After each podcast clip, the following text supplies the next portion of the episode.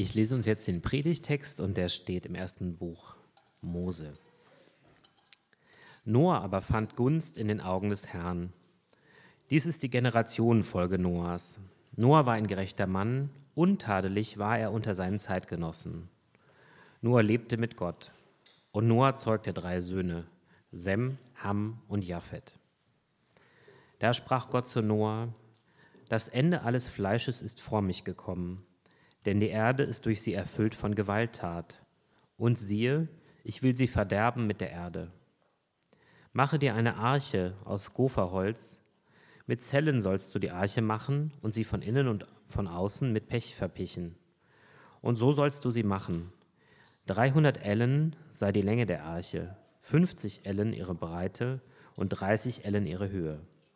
Ein Dach sollst du der Arche machen, und zwar nach der Elle sollst du sie von unten nach oben fertigstellen. Und die Tür der Arche sollst du in ihrer Seite anbringen, mit einem unteren, einem zweiten und dritten Stockwerk sollst du sie machen. Denn ich, siehe, ich bringe die Wasserflut über die Erde, um alles Fleisch unter dem Himmel, in dem Lebensodem ist, zu vernichten. Alles auf der Erde ist, soll umkommen. Aber mit dir will ich meinen Bund aufrichten, und du sollst in die Arche gehen, du und deine Söhne und deine Frau und die Frauen deiner Söhne mit dir. Und von allem Lebendigen, von allem Fleisch, sollst du je zwei von allen in die Arche bringen, um sie mit dir am Leben zu erhalten. Ein männliches und ein weibliches sollen sie sein. Von den Vögeln nach ihrer Art und von dem Vieh nach seiner Art, von kriechenden Tieren des Erdbodens nach ihrer Art. Je zwei von allen sollen zu dir hineingehen, um am Leben zu bleiben. Und du, nimm dir von aller Speise, die man isst, und sammle sie, sammle sie bei dir, dass sie dir und ihnen zur Nahrung dient. Und Noah tat es, nach allem, was Gott ihm geboten hatte. So tat er. Vielen Dank, Christian, für die Lesung des Predigtexts. Es ist heute meine letzte Predigt offiziell als Angestellte. Ähm, also wenn ich euch jetzt heute nicht vergraule, dann werde ich vielleicht noch mal hier vorne stehen. Aber mir wurde gesagt im Vorfeld, ich kann heute alles machen, was ich will. Ähm, das, also keine Angst erstmal. Ich glaube, es wird trotzdem eine ganz spannende Predigt. Aber tatsächlich wird sie ein bisschen anders sein als normalerweise. Ähm, ich entschuldige mich schon vorher. Es ist keine sehr praktische Predigt heute. Ähm, ich habe das schon ein paar Mal erwähnt, ich bin so ein kleiner Sprachennerd. Äh, Sprache, Literatur, das ist auch so ein bisschen mein Hintergrund. Sprach- und Literaturwissenschaften habe ich studiert. Ähm, und deshalb möchte ich heute mit euch in den Text gehen und ein paar äh, Wörter und ein paar sprachliche Formulierungen und auch ein paar ähm, ja, kulturelle Dinge, die, glaube ich, für uns heute einfach nicht mehr so verständlich sind, weil wir nicht im alten Orient äh, aufgewachsen sind und leben, ähm, mit uns ein bisschen genauer angucken. Ähm, ich weiß nicht, wie es euch geht, aber äh, wenn ich über die Arche nachdenke, dann habe ich ein bestimmtes Bild im Kopf. Ähm, die meisten von uns werden diese Noah-Geschichte auch schon ein paar Mal gehört haben. Also wenn ihr irgendwie einen christlichen Hintergrund habt auf jeden Fall oder vielleicht sogar einen muslimischen oder jüdischen Hintergrund. Ähm, das ist auf jeden Fall eine Erzählung, die ist irgendwo in unserem kulturellen Gedächtnis auch gespeichert und da sind Bilder mit assoziiert, die sind unbewusst da, die äh, müssen wir uns vielleicht heute einfach mal ein bisschen bewusst machen. Äh, das ist auch ein Anliegen, den ich heute habe mit dieser Predigt. Und in der Predigtserie, in der ich ja auch predige, ähm, geht es eben um diese Sinnfluterzählung im allerersten Buch der Bibel.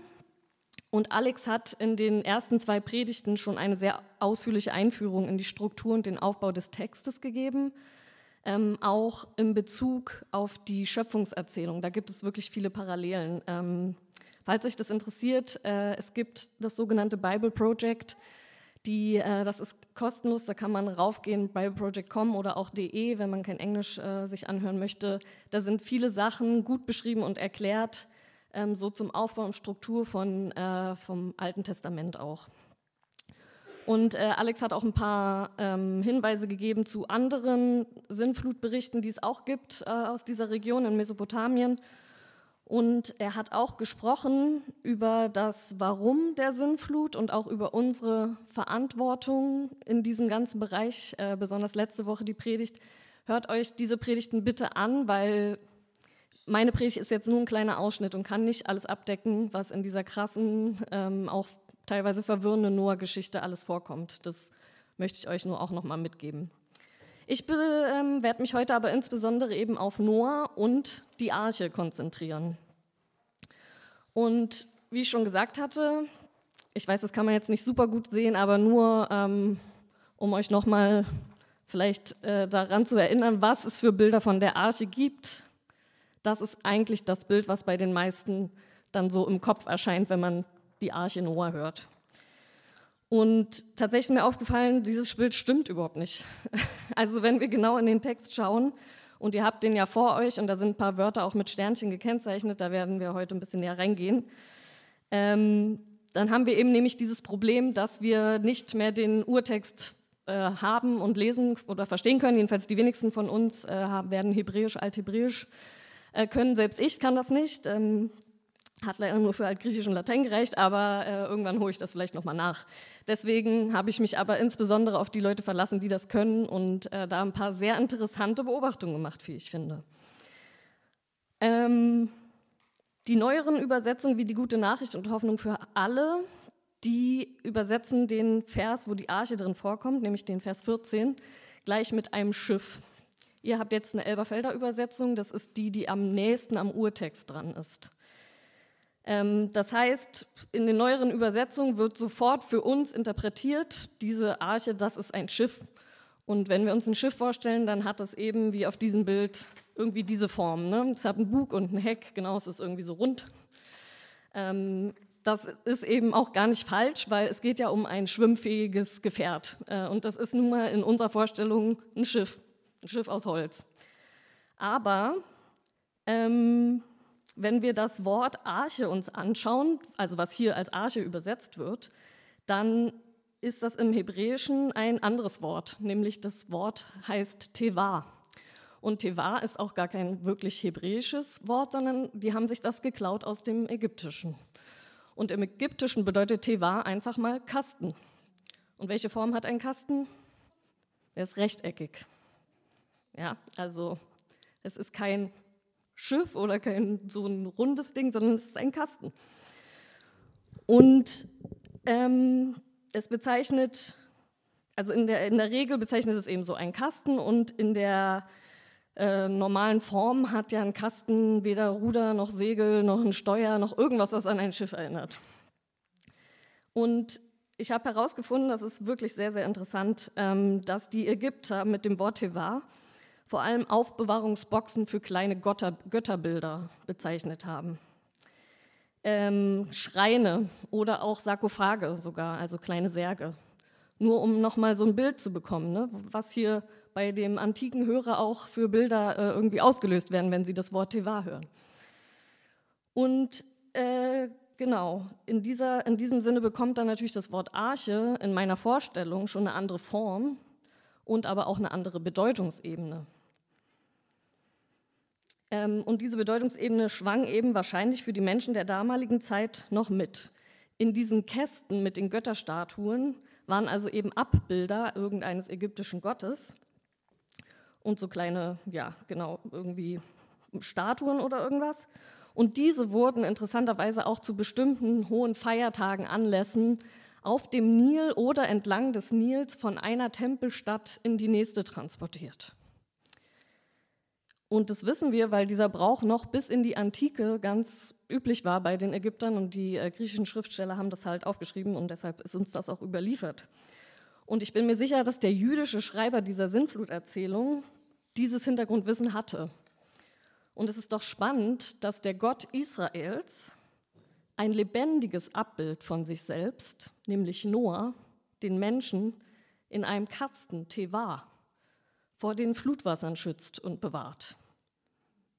Die Arche ist kein Schiff, das von Noah gelenkt oder gesteuert wird, sondern es ist ein Schutzraum, ein Schutzkasten Gottes, der das Leben bewahrt.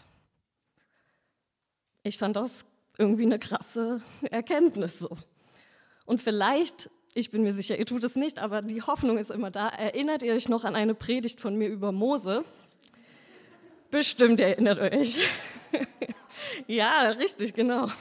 Da habe ich ähm, damals schon erwähnt, dass das Körbchen, also was wir auch als Körbchen in unserem kulturellen Gedächtnis irgendwie haben, aus Schilf, äh, das gleiche Wort ist wie für die Arche, nämlich Teva. Es war quasi ein Kästchen. Und Mose wird in dieses Körbchen ja gelegt von seiner leiblichen Mutter und in den Nil ausgesetzt. Und auch dieses Körbchen ist quasi ein Schutzraum, das äh, Mose bewahrt, bis ihn die Tochter des Pharaos aus dem Nil zieht. Und äh, genau, das finde ich so spannend, dass eben auch da wieder dieses Bild, äh, dieses Kästchen ist die Mini-Arche im Prinzip. Und auch diese Arche rettet Mose ja das Leben. Und es gibt noch ein paar weitere Parallelen tatsächlich zwischen Noah und der Mose-Erzählung. Ich komme an späterer Stelle da nochmal drauf zurück. Wenn wir jetzt in den Text schauen, dann ist es doch auch ein bisschen auffällig, äh, dass die Anleitung für den Bau der Arche in den Versen 14 bis 16 in Gottes Rede an Noah relativ ausführlich ist, im Vergleich, was er ihm sagt zur Flut. Also diese äh, Instruktion quasi, wie die Arche gebaut werden soll, hat einen relativ hohen Stellenwert, offensichtlich schon an der Länge dieser Verse kann man das sehen. Das heißt, ähm, wir müssten uns auch noch mal ein paar Aspekte dieses Archebaus quasi angucken. Und das will ich mit euch machen. Ist euch vielleicht aufgefallen das Wort Gopherholz? Hat euch hat das schon mal jemand gehört? Keine Ahnung. Gibt es hier irgendwelche Nerds, die sich im Alten Orient auskennen? Nein? Okay. Ähm, also mir war das Wort auch nicht bekannt. Das ist auch das einzige Mal, wo das in der Bibel erscheint. Ähm, ich habe dazu ein paar Sachen gelesen. Keine Forschenden können heute sagen, was das für ein Holz oder Baum sein soll. Aber, super interessant für mich, ähm, das Wort Pech, das hebräische Wort für Pech, also da steht, es wird von äh, innen und außen mit Pech bestrichen oder verpicht. Ähm, das äh, lautet auf Hebräisch Kofa. Also wir haben einmal Gopher und Kofa. Und das kann doch kein Zufall sein, denke ich mir. Also wir müssen verstehen, dass auch diese biblischen Texte literarisch konstruiert sind, dass sich Leute, die was aufgeschrieben haben, sich dabei was gedacht haben, wie sie das aufgeschrieben haben, welche Wörter sie benutzen. Und da schlägt mein Linguistenherz natürlich höher, wenn ich sowas lese wie Gopher und Kofa. Ähm, genau, das aber nur als Randbemerkung. Es hat jetzt keine tiefere Bedeutung oder so. Die meisten modernen Übersetzungen reden dann hier äh, von einem sehr stabilen Holz. Ich glaube, Luther übersetzt Tannenholz oder so, um einfach, niemand wusste, was es ist. Es ist ein tolles, stabiles Holz, was benutzt wird für diesen Archebau. Dann äh, sehen wir in Vers 14 ähm, das Wort Zellen hier in der Eberfelder Besetz äh, Übersetzung. Ich habe mir auch gefragt, was sind denn Zellen? Ähm, in allen anderen Übersetzungen werden hier Räume oder Kammern genannt. Also man hat sich das irgendwie vorgestellt, dass da viele Räume in der Arche waren. Ähm, tatsächlich ist das eher unwahrscheinlich. Ich sage euch gleich warum. Ähm, nämlich einmal geht es von der Logik her an dieser Stelle ja um Gopher und Kofer, also Holz und Pech. Und das sind vor allen Dingen Materialien, ne? mit Materialien, aus denen dieser schwimmfähige Kasten gebaut werden soll. Und ähm, Professor Norbert Baumgart, der ein äh, katholischer Theologe ist und sich im Alten Testament besonders gut auskennt, der hat gesagt, das ist ein üblicher Baustoff, ähm, Schilf nämlich, also dieses hebräische Wort, was hier mit, ähm, wie Zellen übersetzt wird, kann im Plural auch Schilf bedeuten, Schilfrohre. Und das ist tatsächlich, finde ich, logischer an der Stelle, ähm, das wurde benutzt, um Holzfugen zu verdichten im Schiffbau. Ist auch in anderen Texten in Mesopotamien für äh, Fluterzählungen tatsächlich überliefert, Schilf als Baumaterial.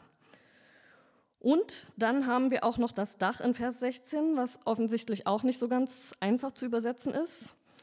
Ähm, und da zitiere ich dann jetzt mal den Herrn Baumgart, weil er das viel besser ausdrücken kann. Und zwar schreibt er, Entweder wird das Wort mit antiken Übersetzungen als Lichtöffnung, Fenster oder als Dachabdeckung verstanden. Für letzteres sprechen Wortäquivalente im Akkadischen, äh, Seru, Rücken, Oberseite im Ugaritischen und Arabischen. Bei der weiteren Angabe zum Dach tappt man im Dunklen. Möglicherweise ragte das Dach eine Elle um den Kasten seitlich hervor, wie eine kleine Pilzform. oder das Dach überragte eventuell mittels Stützhölzern um eine Elle die Arche, sodass ein Lichtband rundherum entstand. Also dieses Wort Dach ist eben nicht so einfach ein Dach. Also ist wahrscheinlich sogar wahrscheinlicher ein Lichtband irgendwie, ist aber vielleicht auch nicht richtig ein Fenster. Also auch da weiß man nicht so ganz, was es ist, aber ähm, das ist schon auf jeden Fall, finde ich, auch interessant dass es vielleicht ein Dach hatte und äh, genau da so eine Ritze war, sodass man eben ein Lichtband gesehen hatte. Und zu guter Letzt äh, die Maße. Die werden übersetzt mit ungefähr 150 mal 25 mal 15 Meter, also Länge mal Breite mal Höhe, ähm, was einem Quader von ungefähr 56.000 Kubikmeter Fassungsvermögen entspricht. Ich weiß nicht, ob ihr euch darunter was vorstellen kann und das ist natürlich auch wieder so eine Frage, passen da jetzt alle Tiere rein? Äh, sind, und die Großfamilie und das Essen? Ähm, ich glaube, das ist nicht das biblische Anliegen oder nicht das Anliegen dieses biblischen Berichts ähm, zu erklären, wie groß das Schiff in Wirklichkeit war, ob das so passt. Ähm, keine Ahnung, ehrlich gesagt. Ähm, ich habe irgendwo gelesen, dass das vom Verdrängungsvermögen ungefähr der Titanic entsprechen könnte. Ja, okay. Aber das sind alles so Spielereien, die man machen kann. Es ist aber schon auffällig, dass uns die Maße ähm, überliefert sind. Also, dass es dem Schreiber offensichtlich wichtig war, die genauen Maße anzugeben. Auch da gibt es äh, verschiedene Theorien und eine davon ist, dass man hieran sehen kann, dass es Parallelen gibt zum Jerusalemer Tempel, wie er im ersten Königbuch Kapitel 6 beschrieben wird weil die Maße erstens in der gleichen Reihenfolge sind, Länge mal Breite mal Höhe. Die Höhe ähm, von Arche und Tempelhaus sind gleich. Und die Tür an der Seite, seht ihr auch im Text, ähm, sind auch ungefähr das, wie man sich das Tempelhaus da vorgestellt hat. Und die drei Etagen ähm, ähneln auch sehr der Anleitung im Tempelbau. Allerdings würde ich hier sagen, dass es etwas äh, spekulativ auch bleibt, aber es gibt könnt ihr auch noch mal nachlesen und gucken, verschiedene Theorien, dass es hier irgendwie eine Parallele gibt, einfach zum Tempelbau, der die Arche eben auch als Tempel sieht. Und wenn wir diesen Tempelgedanken natürlich jetzt weiterspinnen würden, dann wäre die Arche also nicht nur eine Art Aufbewahrungsbox, sondern sozusagen der Ort, an dem Gott selber wohnt. Und so viel erstmal zu dem Rettungsboot, das eigentlich ein großer Rettungskasten ist. Dann kommen wir jetzt im zweiten Teil natürlich zu dem Typen, der sie bauen soll, nämlich Noah. Tatsächlich wissen wir von Noah auch herzlich wenig, also jedenfalls, wenn wir in diese Texte gucken. Er wird aber in den zwei Versen, die von ihm erzählen, vor dem Bau der Arche äh, mit zwei Worten beschrieben, nämlich gerecht und untadelig. Und es wird ebenfalls gesagt, dass er Gunst bei Gott findet und er mit Gott lebt. Äh, da habt ihr auch nochmal so ein Sternchen. Ähm, diesen, dieses Wort, er lebt mit Gott, kann man auch nochmal anders übersetzen, nämlich ähm, er ging beständig mit Gott. Und das ist eine Formulierung, die kommt auch noch an anderer Stelle, darauf komme ich auch nochmal äh, zurück vor. Der Name Noah geht vermutlich auf die Wurzel des hebräischen Wortes sich niederlassen, ruhen zurück. Und tatsächlich wird auch schon innerhalb dieser Erzählung ähm, bei seiner Geburt, nämlich im Kapitel vorher, eine andere Namensbedeutung gegeben für den Namen Noah. Da heißt es nämlich äh, eben im Kapitel 5, Vers 28 und 29 von seinem Vater. Und Lamech lebte 182 Jahre und zeugte einen Sohn. Und er gab ihm den Namen Noah, indem er sagte, dieser wird uns trösten über unsere Arbeit und über der Mühsal unserer Hände von dem Erdboden, den der Herr verflucht hat. Das heißt, Noah wird hier schon mit Trost assoziiert. Was auch wiederum interessant ist, weil wenn wir uns an die Predigt von letzter Woche erinnern, oder ich erinnere euch an die Predigt, ähm, da hatte Alex nämlich gesagt, dass Gott, als er auf seine Schöpfung sieht, und das seht ihr ja auch hier im Text, ähm, dann empfindet er vor allen Dingen Trauer und Schmerz. Denn der eigengeschlagene Weg der Menschheit, der verursacht vor allem Zerstörung und Leid. Und Noah wird nun schon im Voraus der Sintfluterzählung als der Tröstende eingeführt.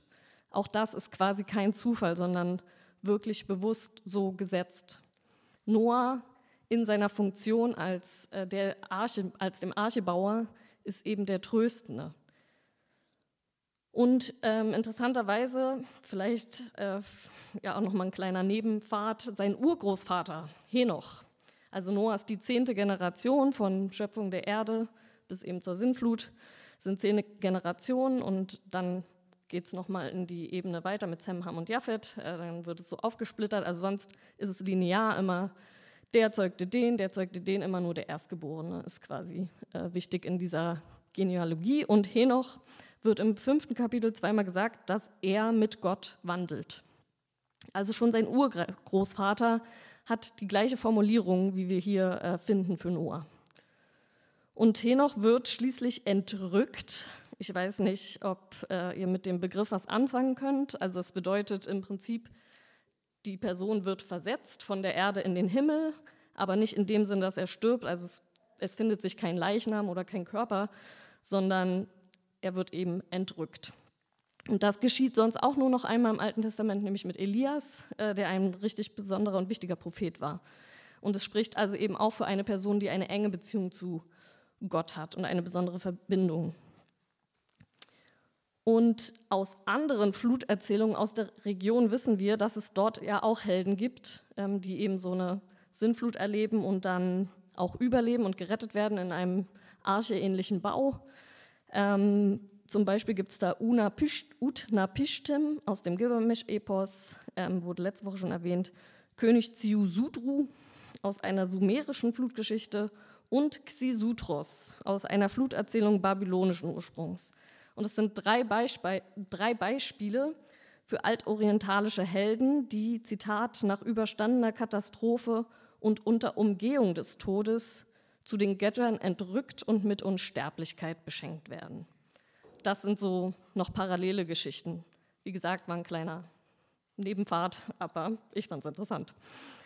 Noah allerdings wird in der biblischen Erzählung von der Sintflut eigentlich gar nicht wirklich näher beschrieben. Er wird auch in der hebräischen Bibel nach der Katastrophe nicht entrückt.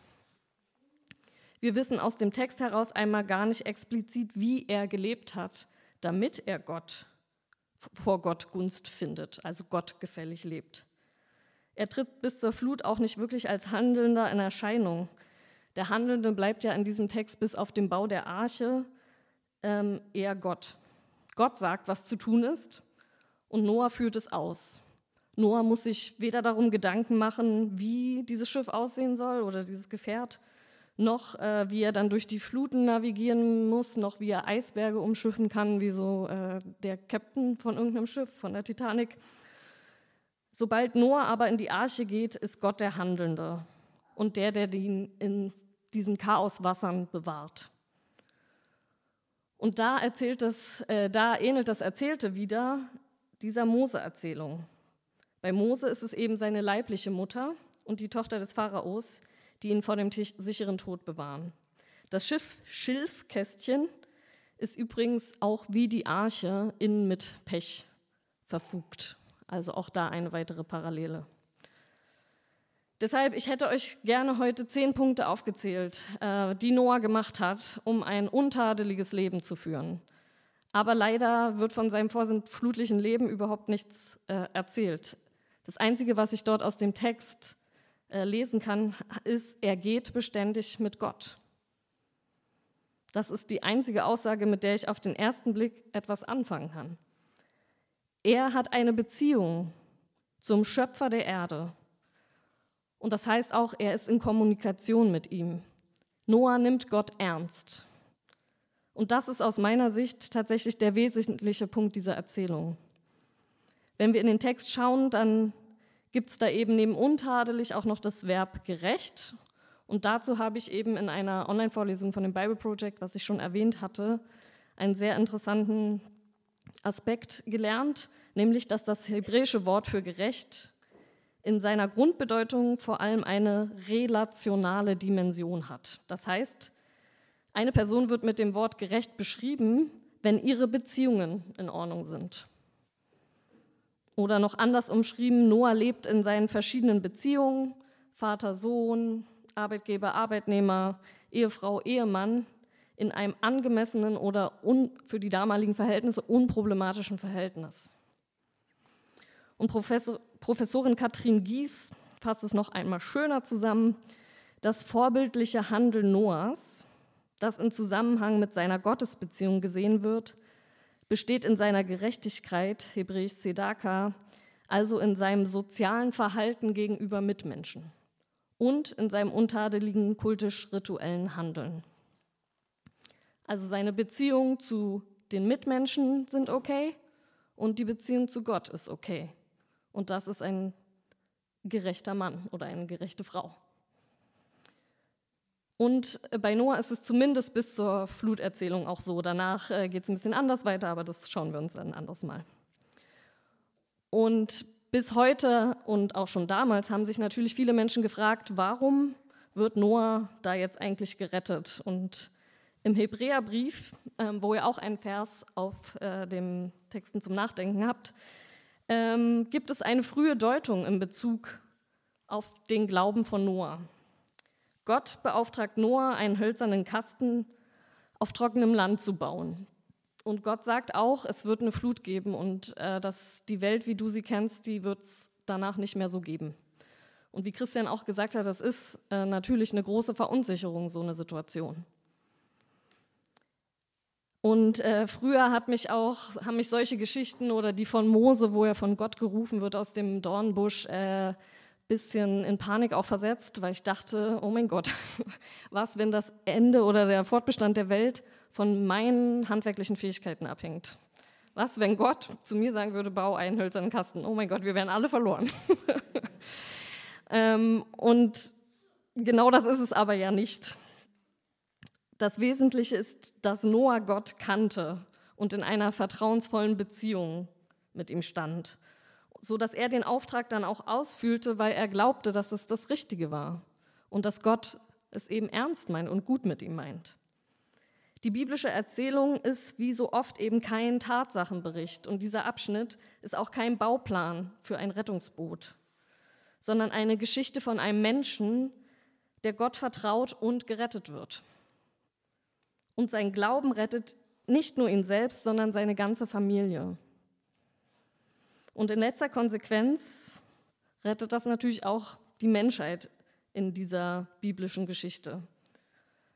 Und das heißt, die Rettung geschieht nicht, weil Noah so ein toller Handwerker war, sondern weil er Gott vertraute und seinem Wort glaubte.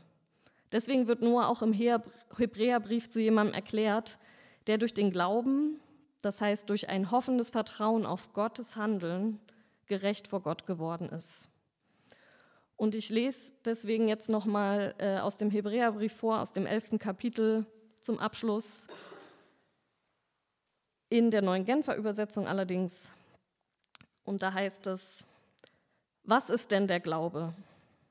Er ist ein Rechnen mit der Erfüllung dessen, worauf man hofft, ein Überzeugtsein von der Wirklichkeit unsichtbarer Dinge. Weil unsere Vorfahren diesen Glauben hatten, stellt Gott ihnen in der Schrift ein gutes Zeugnis aus. Und dann zählt der Verfasser biblische Beispiele auf, in denen das so sichtbar wird. Ähm, und dann geht es im Vers 5 weiter. Wie kam es, dass Gott Henoch zu sich nahm, ohne dass dieser sterben musste?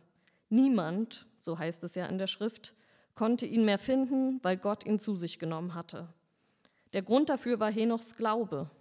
Denn bevor die Schrift von diesem Geschehen berichtet, stellt sie Henoch das Zeugnis aus, dass sein Leben Gott gefallen hatte. Und ohne Glauben ist es unmöglich, Gott zu gefallen. Wer zu Gott kommen will, muss glauben, dass es ihn gibt und dass er die belohnt, die ihn aufrichtig suchen. Wie kam es, dass Noah nach Gottes Anweisung eine Arche baute, um seine Familie zu retten? Der Grund dafür war sein Glaube. Noah nahm die göttliche Warnung ernst, obwohl von dem angedrohten Unheil noch nichts zu sehen war. Durch sein Vertrauen auf Gott verurteilte er den Unglauben der damaligen Welt. Er selbst aber wurde ein Erbe jener Gerechtigkeit, deren Grundlage der Glaube ist. Also es geht gar nicht so sehr, glaube ich, in dieser Geschichte um das Handeln Noahs. Ja, er hat es gemacht, weil er Gott vertraute. Gott hat ihm gesagt, bau einen Kasten auf dem Land, es wird was passieren und er hat darauf vertraut, dass Gott zu seinem Wort steht. Und das, glaube ich, ist irgendwie diese Botschaft, der die Hoffnung geben kann, dass Gott zu seinem Wort steht. Und es wird auch noch ein paar andere Predigten geben, die es vielleicht noch ein bisschen ausführen, aber das ist das, was ich euch heute noch mitgeben wollte. Amen.